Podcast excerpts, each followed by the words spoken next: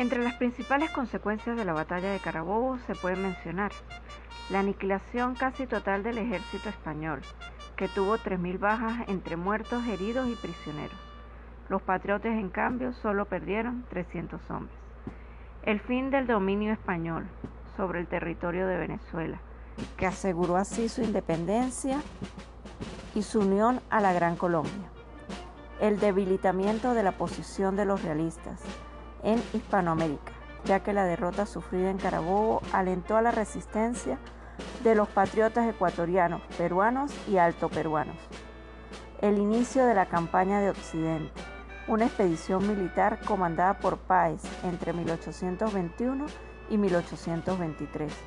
Tuvo como objetivo eliminar las fuerzas realistas que habían quedado dispersas entre la costa caribeña de Colombia y el noroeste de Venezuela.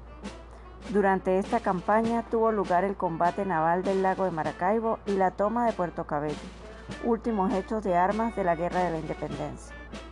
Bolívar pudo dar comienzo a la campaña del sur, que buscaba liberar de la, de la dominación española los territorios de Ecuador, Perú y Bolivia. Entre los principales protagonistas de la batalla de Carabobo se encuentran los siguientes.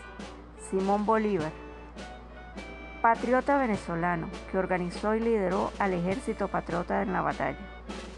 Miguel de la Torre, militar y político español, mariscal de campo del ejército realista, derrotado en la sabana de Carabobo.